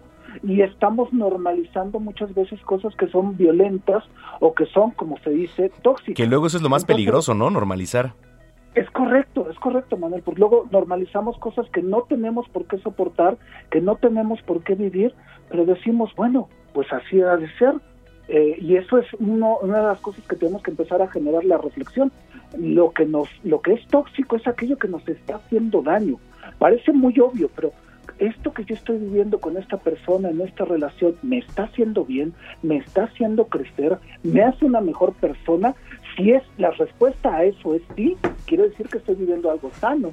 Si la respuesta es no, estoy viviendo algo quizás tóxico. ¿Cómo darte cuenta, doctor? Yo creo que es muy Ay, se fue la comunicación. Conéctale tantito ahí al WhatsApp. Bueno, ahorita vamos a recuperar la comunicación. Estábamos hablando de tu tema, querida Brenda. ¿De mi relaciones tema? tóxicas. Ay, ¿qué te pasa? Oye, este, pues sí, es terrible, pero las relaciones tóxicas no solamente son entre pareja, ¿eh? También hay amigos tóxicos. También Sí, hay sí. papás tóxicos. Ah, sí. O sea, te vas a ir de viaje y no me vas a llevar. Que era el chantaje que nos decía No, Denise, sí, ¿no? pero es tóxico, el chantaje Claro, es tóxico. Hay, claro. hay hijos, relaciones con hijos que son tóxicas. O sea, la verdad es que sí es importante eh, tomarlo en cuenta. Ya y, está la y es importante también, eh, estamos retomando la comunicación con el doctor Doc, anda por ahí. Dice que no, que es tóxica Doctor, esta relación también. Dice que somos tóxicos. Doctor, no somos tóxicos. Por favor, tómenos la llamada. ¿Estás ahí? Aquí estoy con ustedes. Ay, ¿no? gracias. Por. A ver. Eh, esto- fíjate qué bonito, así como lo mencionamos. Muchas veces pensar o pedir lo que, lo que necesitamos o expresar lo que nos está pasando, ni siquiera sabemos cómo hacerlo. Por ejemplo, ahorita que se cortó la llamada, pues nos enlazamos y no pasa nada. Pero hay relaciones donde, ay, hiciste esto, pensaste esto, actuaste de esta forma y nos empezamos a imaginar una cantidad de barrabasadas del otro y empezamos a hacer tóxicas las cosas. Cuando lo que en realidad tenemos que hacer es lo que estamos platicando. Se cortó la llamada, no pasa nada. ¿Sí me explico? Sí, pero yo puedo decir que se cortó porque tú la cortaste, ¿eh? Es que seguro querías, es que ahí está la toxicidad. Es claro, o sea, seguramente algo malo querías hacer y ya lo habías planeado y, o sea, está mal. Ahora, ¿qué tratamiento puede tener eh, una persona que eh, se cataloga y ya se reconoce tóxica? Mira, lo importante primero es ese primer gran paso, darnos cuenta que estamos viviendo algo tóxico y a veces eso nos lleva nuestro tiempo. Entonces, el primer paso es, de verdad estoy en una relación que me hace bien, que me hace crecer, que me hace una mejor persona, y sí, estoy a lo mejor en una relación sana. ¿Y qué puedo hacer yo para volverme una mejor opción de pareja? Eso es sumamente importante. Muchas veces estamos esperando que el otro cambie, cuando en realidad en el único donde tenemos un poder de cambio es en nosotros mismos. Y cuando nosotros mismos podemos generar ese cambio y podemos volvernos una mejor pareja, esto es muy importante. ¿Cómo volverme yo una mejor pareja? No esperar que el otro cambie, que la relación cambie.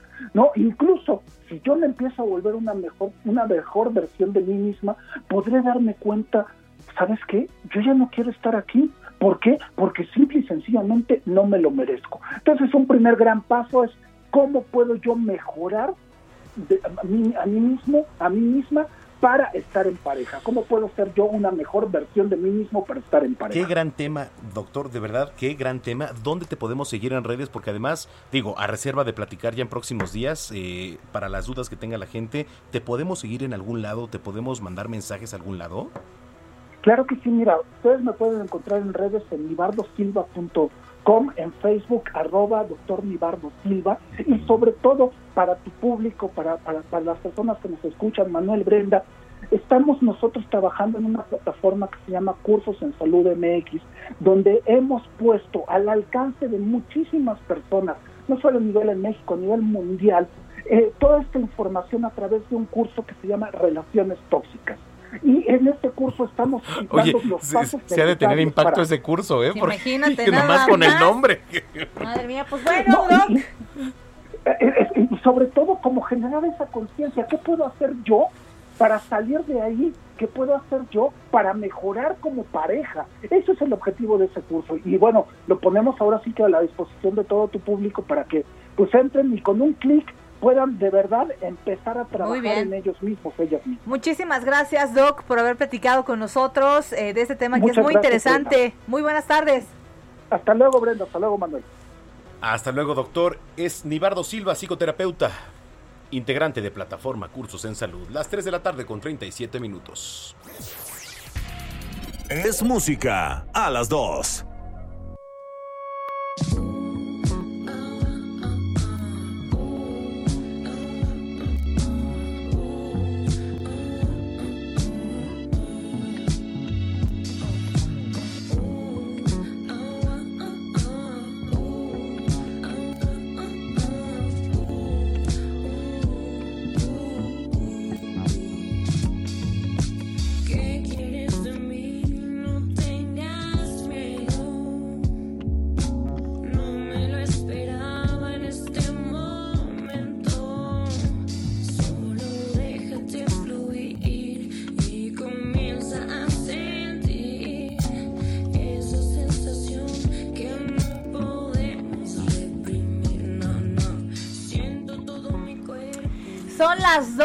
Dos, ándale, las 3 de la tarde, Sí, a la ya, una, ya, a las una dos, a las disculpa, 3. una Las disculpa. 3 de la tarde con 38 minutos, gracias por acompañarnos. Y lo que estamos escuchando eh, se llama Sobrenatural. Ay, no me digas eso, porque luego Se me llama, espanto con eso. no, hombre, no, se llama Sobrenatural. Y aquí nos acompaña en la cabina Fer Altúzar, ¿cómo estás? Muy bien, muchas gracias por la invitación. Estoy muy emocionada de estar Bienvenida. aquí. ¿Hay acento Altúzar esto. o Altúzar? Altúzar. Altúzar. No, no hay acento, pero en realidad así se dice. Altúzar. Altúzar. Oye, pues bienvenida. Cuéntanos, por favor, de qué se trata este bebecito tuyo. Pues literalmente qué padre que lo digas así, porque sí siento que es un bebé que estuvimos trabajando Andrés Jaime Wetbase, el productor y yo, desde hace siete meses, eh, escribiendo la canción, trabajándola desde cero. Y fue un proceso que, ahora que sale la luz, esto que estuvimos escuchando tanto tiempo y metiéndole de repente que, que las guitarritas, que la melodía, Los los arreglos y ver cómo ha crecido ese bebé para que ya naciera es un sueño hecho realidad. Es lo que siempre quise y, y- y creo que de manera sobrenatural la vida me llevó a que en este momento tenía que dedicarme a esto que era mi sueño, la música y escribir mis canciones y poder comunicarme a través de, de- de la música, que es mi nueva etapa. Hablando de bebecitos, ¿cómo empezaste en este mundo? En este mundo, pues, mi papá, mi familia es muy musical. Tengo mucha familia que son mis tíos de conservatorio, un tío que es productor. Mi papá me arrollaba con Pearl Jam cuando yo era bebé. Imagínate nada más. Qué papá tan divertido. A mí con Qué papá tan no, divertido. Qué papá tan divertido. Entonces, siempre hay fotos donde yo estaba con el micrófono cantando. Siempre he sido muy teatral. eh. Me, me fui, en, en- en estos años me fui más por el lado de la comunicación, creadora de contenido, la moda, este, la actuación, la conducción. Y, y no, no fue hasta este momento dos- o sea, de- del encierro que dije, ya voy a perder el miedo a escribir y sí lo puedo hacer bien y, y- y- y puedo hacer las rolas. Y, y literal empecé a confiar en mí en, ese, en, ese- en esa forma, porque la gente puede decirte que eres buena haciendo algo, pero si tú no crees en ti, nada va a suceder. Entonces, ¿Ves? cuando creí que sí lo podía hacer, todo empezó a fluir. Oye, pues qué maravilla. Eh, ¿Cómo ha sido para ti ahora, eh, pues el tener que escribir y componer y hacer todo esto en medio de la pandemia? Es decir, ¿tú consideras que los ha vuelto más sensibles a, a ustedes para escribir, para poder componer?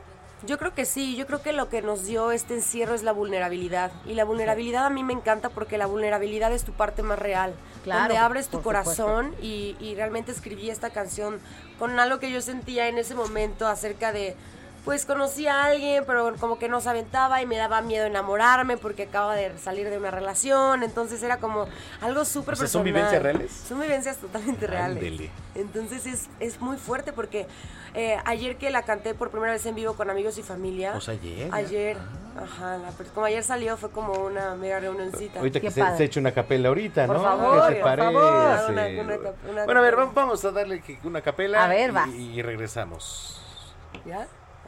¿Cómo, cómo la hacemos? Tres, dos. Va. Ya acábate ese vino y ya vámonos pa'l cuarto. Oh, siento que tus labios son míos. La luna lo sabe, no somos amigos. Esto es sobrenatural.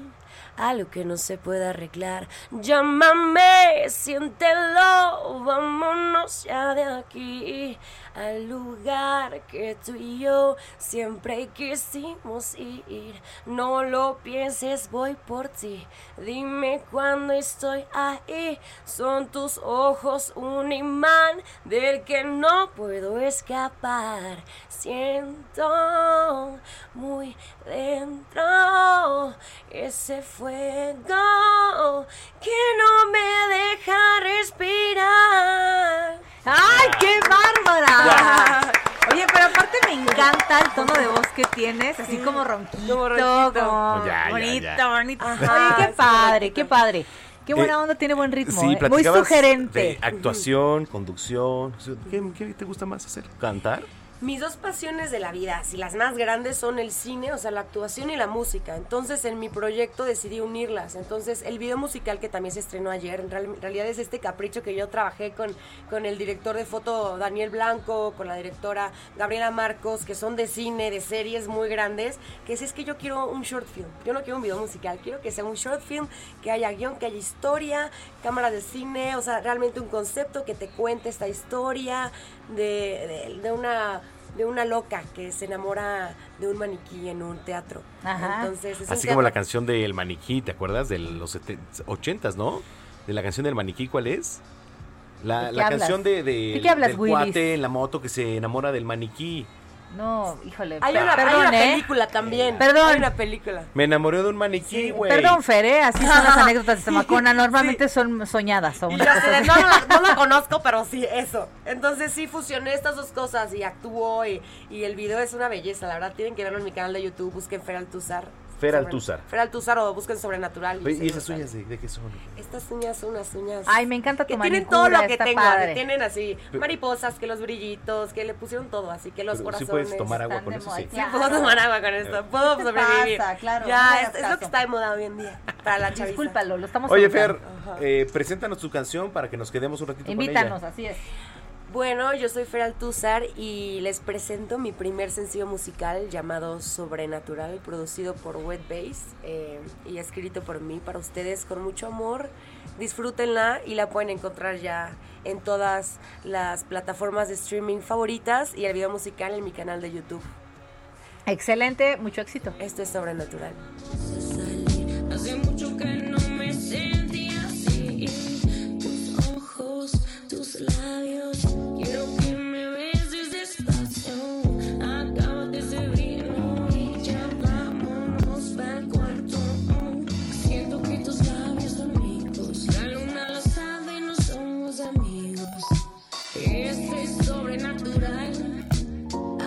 no se puede arreglar.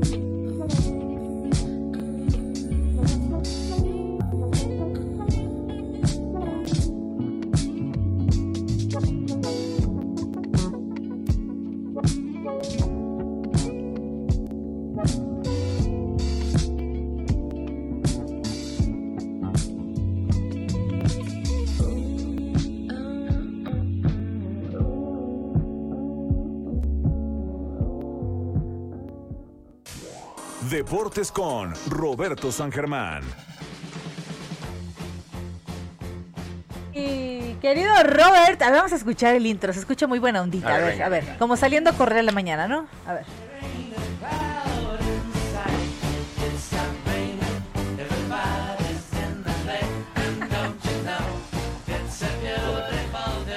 La elíptica. Robert en la elíptica, sí. Mi querido Robert, ¿cómo estás? Feliz fin de semana para ti. Igualmente, mi querida Brenda, mi querido Manuel y gente que nos sintoniza, aquí estamos viendo los partidos, viendo también la Fórmula 1.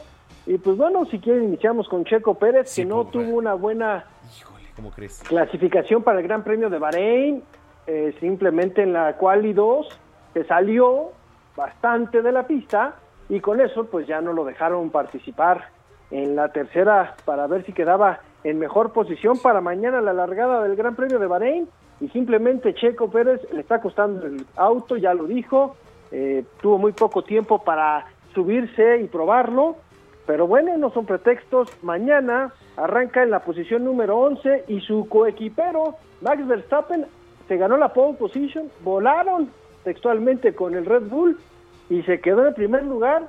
Y mañana vamos a ver si es que se lleva este primer gran premio de la temporada y viendo qué pasa también con Checo, se tiene que acoplar. No es, por le está justifi- costando, ¿eh? no es por justificar, eh, este, mi estimado Robert. No, no, no. Pero la verdad es que sí le faltó tiempo para probar ese monoplaza. Y este. Digo, a ver, se tendrá que ir adaptando. Es la primera vez. Tampoco le exijamos en el primer momento a Checo, ¿no? Digo, sabemos que trae un gran carro, sabemos la- el potencial de piloto que es. Pero oye, bueno, es la primera vez. Digo, ahora, esto fue la clasificación. Esperemos a mañana. Mira, ahí, ahí estoy, estoy de acuerdo contigo en un 50%, pero también fue error de él. Él, él. él lo acepta, él lo acepta, se le fue el coche, todavía no lo ha podido controlar. Es un coche que tiene mucha potencia, eh, es un coche que está hecho para, y lo decía él, para Max Verstappen, que ya lleva muchos años en Red Bull. A él le va a costar trabajo, pero sí, se equivocó y lo pagó caro. Va a arrancar en el lugar número 11. Sabemos que Checo es de estos pilotos que de repente, entre más atrás esté, mejor. Lo hemos visto que de repente puede salir en el quinto lugar y luego no terminaba la carrera, pasaban cosas medio extrañas. Pero mira, ya está en una escudería que tiene todo el potencial para ganar. Hay que esperar nada más simplemente a que él vaya acoplándose a todo lo que tiene que ver con el auto. Además, eh, obviamente cada kilómetro que maneje, él ya lo dijo, me voy a estar acostumbrando. Y no puso pretextos, ¿eh? Dijo, sí, yo me equivoqué. Y bueno, así que ya mañana, dijo, mañana ya veremos cómo nos va. Mañana es el día bueno, ¿no? Entonces, esperando todos, la carrera es a las 9 de la mañana, hora del centro de la República. República, oye, entonces 9 de la mañana, yo pensé que era más temprano. Es a las 9, estaba yo leyendo que es a las 9 de la mañana entonces sí me despierto. la carrera. pues la ya, carrera. Entonces, vamos a ver esta carrera. Ojalá le vaya bien a Checo. Otro de los temas es la selección preolímpica. Esta selección que está a nada de ganar el boleto, pero lo puede, a ver si entiende la gente. No pueden gritar en el estadio. No es posible que llevamos un año guardados todos y lo primero que hacen ir a un estadio y gritarle al portero el grito que salió de Guadalajara. Están en Guadalajara Mira, y siguen Robert. haciendo el mismo grito. Así es la cosa, o sea, es increíble. O sea, sí, digo, O sea, eh, eh, aquí de- no de- es de dónde salió, lo que lo- lo- el tema es que se sigue haciendo, qué, qué cultura de... de- pues, No, y sí te hablo del de mexicano, ¿eh? A ver, hay que recordar que salió de Guadalajara. Sí, pero Este ¿de dónde haya grito- salido? Sí, pero aquí la bronca es que regresa la selección, están en un preolímpico y la gente se le hace fácil empezar otra vez a gritar. La FIFA tiene ya abierto un expediente de lo que está pasando con el grito homofóbico. Bueno, no y si fuera en el Azteca, y si fuera en Así y si fuera es. en dónde. Igual, en todos lados. Aquí la cuestión es que la gente no entiende. A ver, se llevaron al preolímpico a Guadalajara. Tenemos que respetar. La FIFA no entiende la connotación que le quiere dar la gente en el estadio. No lo va a entender. Para ellos es muy sencillo. Se van a lo que dice, puedes ver en el diccionario, puedes ver, o sea, ¿qué te da a entender el grito? Para la FIFA no hay de que, a ver, vamos a explicarte el calor del mexicano. No, señores, no lo va a entender. Exacto. Y está mal el grito. Y tenemos que entender, hasta que no nos quiten puntos, hasta que no le quiten el boleto. A ver, ¿qué tal si gana mañana? Le gana a Canadá, ya estás en Tokio, dice la FIFA, ¿qué creen, señores? No han entendido, ya tienen varias amonestaciones, ya están mal. ¿Sí? No van a ir, se acabó, pasa Canadá, adiós. A ver si entendemos, porque así es el mexicano, entiende de muy mala manera. Ya se les pidió, hay comerciales, se dice en el, en- ahora sí que en el sonido del estadio, te lo están dice y dice y dice, y la gente regresa al estadio y lo primero que hace es gritarle al portero. ¿Somos o nos hacemos? No, las dos cosas, la neta. Está, está cañón, ¿no? ¿por qué hablas así? ¿No? Es que son las dos cosas. Brenda es de las que Es que grita. son las dos Brenda cosas es de las que grita. partido. Te lo juro, Robert. Son las dos cosas. Pero Brenda mira, es de las que grita. A ver, va- va- va. ojalá mañana México gane y no aparezca este grito. México está a un partido de estar en Tokio, ¿eh? A sí, un partido. Sí, tienes razón. Sí, sí, Así, sí, sí, sí. a un partido. Ojalá no pase lo que todo mundo sabemos que Bueno, puede y en el supuesto. Pues sigue el expediente. Ah, ya, eh, espérame. El problema es el siguiente. Ya John de Luisa, que es el presidente de la Federación Mexicana de Fútbol, están pensando jugar el partido a puerta cerrada, el que sería la final. Así, a ese, a ese nivel estamos llegando. A de que no haya aficionados, porque no entendemos, ¿no? Pues sí. Pues sí.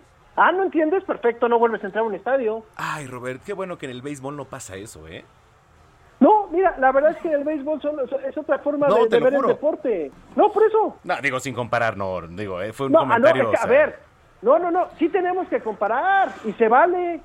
¿Por qué ah, no? bueno, entonces, sí, la neta no pasa. No, y te voy a decir algo. Ya están ¿Te- cantinfleando, ¿Te, ya, parece si, ya se mañana, fueron si mañana hablamos de las nuevas reglas de la Liga Mexicana? Sí, claro, claro. Y México, ya nada más para terminar, está perdiendo 1-0 contra su similar de Gales en esta gira del Tri Mayor. Y la verdad es que México hoy sí jugó bien, pero bien mal, ¿eh? Bien, bien mal. Muy bien, Robert. ver, Oye, pues Robert, gracias. Igualmente, que la pasen bien. Bye, buenas tardes. Roberto San Germán. Vámonos, Bren. ¿Cómo, cómo se enchila, Robert? ¿verdad? Sí, se chile. Todo Se está enchila bien. Siente Ya pasión. nos vamos, son las 3 de la tarde con 53 minutos. Gracias por habernos acompañado este sábado. Oye, Los dejamos con algo de music. Me enamoré ¿De qué? de un maniquí. Ay, solamente así, Samacona.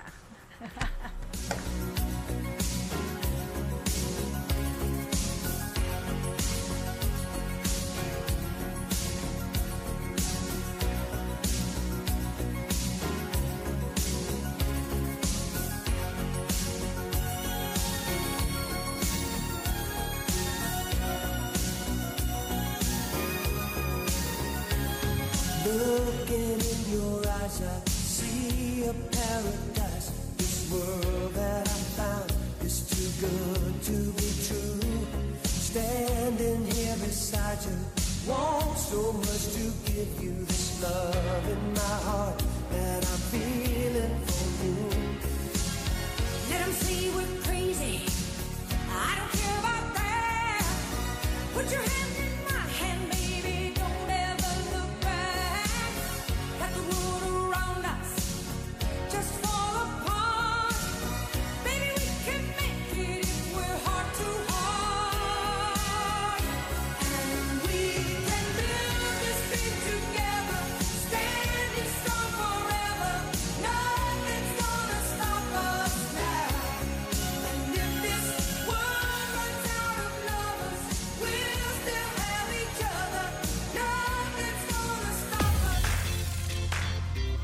Hasta aquí, la información con los dos a las dos. La revista informativa de El Heraldo Radio.